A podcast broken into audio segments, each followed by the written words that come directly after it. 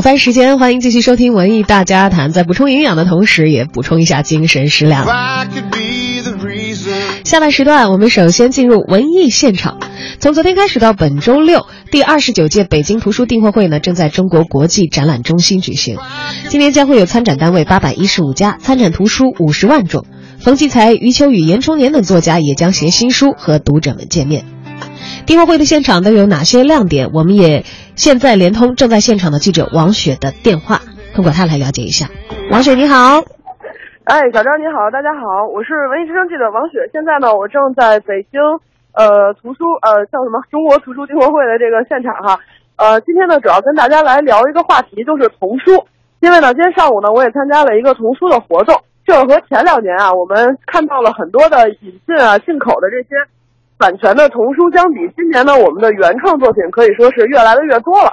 而且呢，加入到这个原创作品的行列当中的这些作家们，以前比如说我们所了解的像郑渊洁啊这样的单纯只是写童话故事的人，他们当然还会继续发行自己的作品。但是呢，今年我们还是发现有一些教育行业的从业者，也就是说小学老师。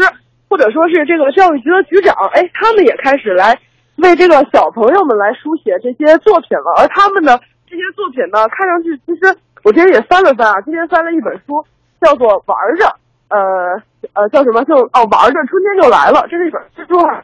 然后呢，在这本书里面呢，它是一个以小说的形式。然后我读了一下，发现它可读性还是很强的。对于小朋友来说呢，又是跟他们的生活非常贴近的一些事情，就是发生在。呃，每个小学生啊身边的那些故事，所以像这样的作者的出现呢，其实也可以说是今年的这个一个儿童类书籍的一个一些新的一些面貌。那么当然了，在进口图书方面，这个儿童书籍肯定也是呃非常非常吸引眼球的。那像呃每年这个图书订售会一到这个门口，就会有很多的人来广告啊，一些单页什么的。但是今年我们看到有好多的人偶大娃娃。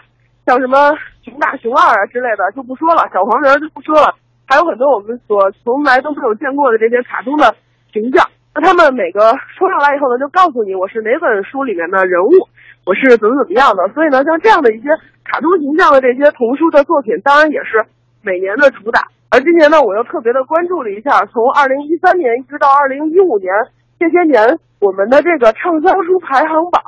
那么我们会发现这几年童书所占的比重越来越大了，在前五十本最受欢迎的图书的作品当中，童书的比例从百分之三十、百分之三十五、百分之四十。那今年呢，因为还没有出来最终二零一五年的评选结果，但是我们也会看到已经有将近半数的，呃，畅销的这个，呃，书籍类的排行榜里面，童书居然占到了将近一半这样的一个摊平的比重哈。也可以看到这个童书的销售也是越来越好了。那么这次呢？嗯，这个我在现场也发现了一个非常，呃，适合普通读者来逛的这样的一个地方，就是在八号馆呢，其实是有一个特价书的一个展区的，在那个地方，大家可以以一折到三折的价格来买到正价的图书，就是正在呃架上销售的图书。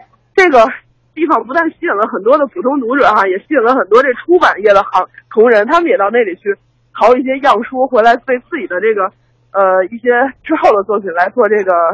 呃，参考吧。所以这就是今天我在现场所见到的内容。好，小昭。好的，感谢王雪。